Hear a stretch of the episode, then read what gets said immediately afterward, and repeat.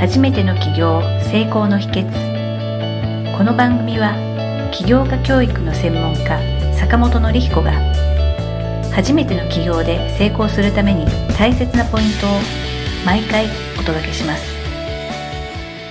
坂本先生、本日もよろしくお願いいたします。はい、よろしくお願いします。はい。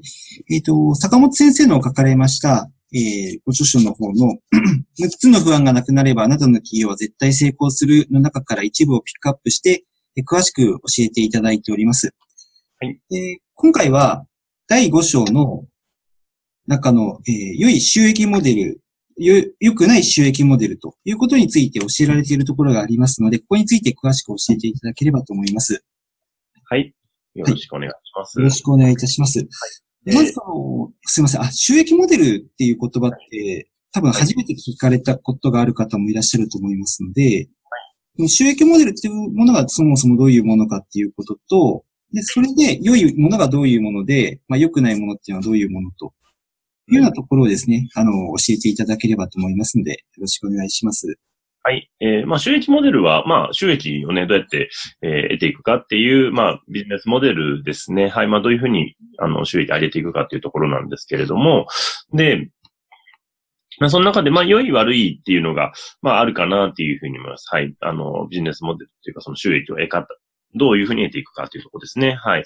で、えっ、ー、と、まあ、これ本でもね、解説させていただいてるんですが、あのー、特にまあ、企業前の方ってですね、一番多いパターンは、あの、単価をまあ、安く設定してですね、で、あの、最初は安く設定してでいいんですけど、あの、そのままずっとやっちゃって、なんか収益がずっと上がらないみたいな感じになっちゃうというパターン。これ結構多いですね。はい。なんで、あの、ちゃんと収益を取れるように、えー、考えていくっていうのを、まず設定として最初作っておくっていうのは非常に大事かなというところですね。はい。はい。あの、その収益の、まあ、その、上げ方とか作り方っていうのは設計次第で、まあ、ひ、あの、良くもできるし、それがうまくいかないと、なんかあの、まあ、良くない収益モデルにしかならないっていう、そういう、はい、よろしかったでしょうか？そうですね。はい。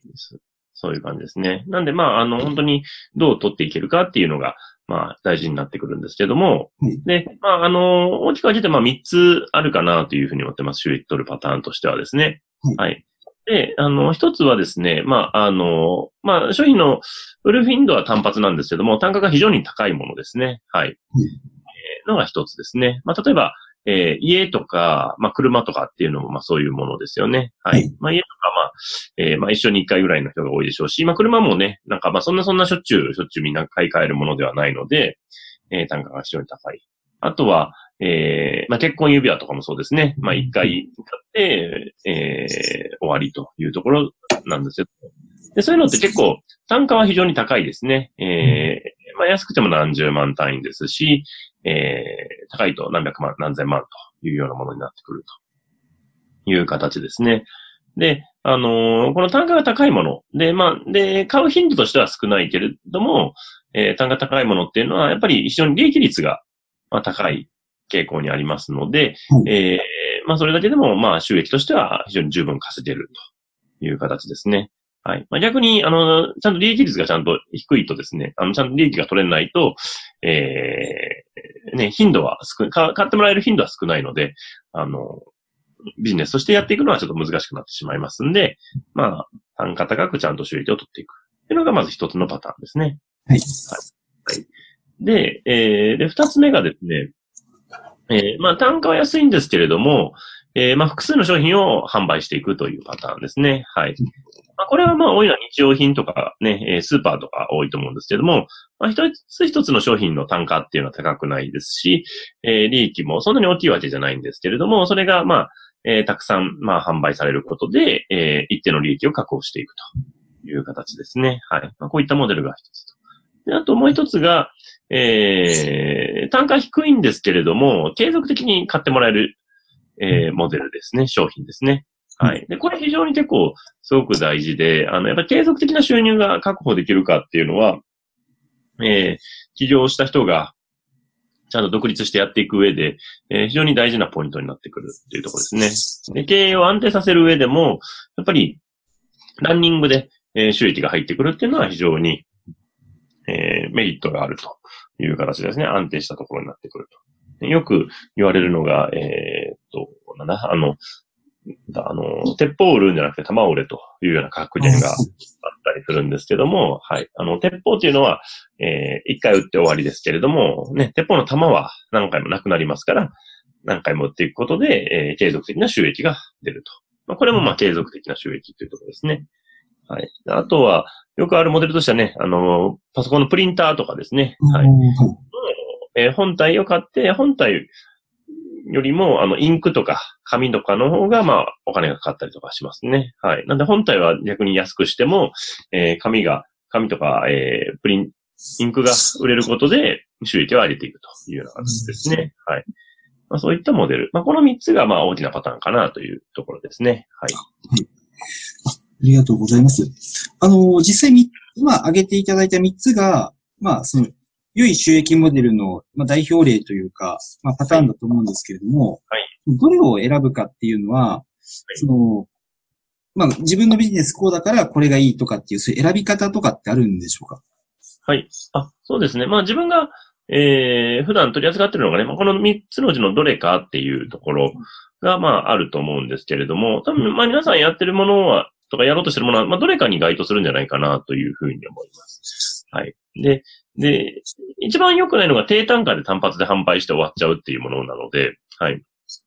うん。なんで、あの、で、ビジネス考えるときは、特に収益性を上げていく、ね、収入を増やしたいなって考えるときには、え方向性としては、えー、なんで単価をまず上げれないか。ね、自分の売ってるサービスとか商品を、えー、まあ、究極言うなら2倍とか3倍でも売れないかとかですね。うん、まあ、そのためには付加価値とかをつけていかないといけないですし、えー、まあ、実際と別に商品構成を変えていくっていうのも必要になるんですけれども、まあ、その単価をまず上げれないかというところですね。で、えー、っと、あ、そうですね。単価上げる例でいくと、あのー、以前私が教えてた料理教室の先生なんですが、まあ、その先生半年の講座を、えー、5万円ぐらいでやってたんですけども、え、っと、内容を変えずにですね、それを10万に単価上げてもらったらですね、まあ、それだけで、えー、まあ、売り上げが、まあ、倍増したというか、まあ、集客数が落ちなかったんですね。はい。うん。だから商品同じでも単価上げることで、え収益がそれだけすぐに直結して上がるということ、これもよくあります。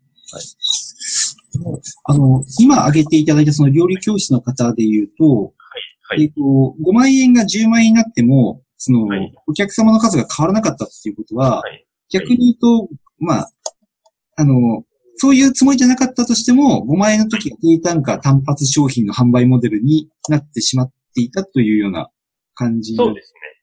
はい。あのー、そういう形ですね。なんで、あのー、まあ、自分のね、価値っていうのを、まあ、ちょっと安売りしちゃってたなというところがあったので、うん。あのー、まあ、単価上げたことで、まあ、収益も上がったというところになりますね。はい。はい。実際この、えっ、と、はい、モデルを作っていくときに、まあ、はい、商品とか、あとは、えっ、ー、と、自分のビジネスに一番こう、近しいものとか、ふさわしいものを選ぶことになると思うんですけれども、はい。はい、何かその、作っていくときの注意点ですとか、こういったことをやると、えっ、ー、と、うまくいきやすいとか、逆にあの、はい、うまくいきそうだけども、こういったことを注意しなかったから、あの、うまくいかなかったとか、そういう点とかってあったりしますでしょうか、えっ、と、そうですね。あ、ちょっとは、さっきの話のちょっと続きになっちゃうんですけれども、はい、単価をまず上げるっていうところと、で、あとは、えっ、ー、と、まあ、商品点数をま増やすっていうのは一つありますよね。まあ、一つの商品だけじゃなくて、その類似の商品も増やしていくっていうのは、まあ、えー、お客様の、えー、トータルの単価を上げることになってくるので、えー、まあ、それが、ま複数商品販売っていうところにつながってきますね。で、えー、で、最後が、えー、まあ、継続販売ですね。なので、まあ、そういう継続的に提供できるサービスが何か自分たちの中でないかっていうのを探していくっていう形ですね。はい。なんで、あのー、まあ、今言ったように、まあ、その、えー、収益上げていく上では、まあ、その3つの方向性で、えー、何かできないかっていうのを考えていくっていうのが非常に大事かなというふうに思います。うん。自分の持ってる商品サービスですね。はい。うん。そこにめがけて、えー、自分たちのサービスを改善していくというところですかね。はい。ありました。ありがとうございます。はい。ありがとうございます。えっ、ー、と、まあ、今回はですね、その、第5章の中の収益モデルということで、まあ、良い収益モデルと良くない収益モデルということについて詳しく聞かせていただきました。はい。えっと、今回もありがとうございました。はい、ありがとうございました。今回の番組はいかがだったでしょうか？あなたの起業の気づきがあれば幸いです。なお、番組では坂本典彦への質問をお受けしております。坂本典彦公式サイトよりお問い合わせください。坂本典彦公式サイトで検索してください。では、また次回もお楽しみに。提供は世界中の一人一人が志を実現できる社会をつくる立志財団がお送りしました。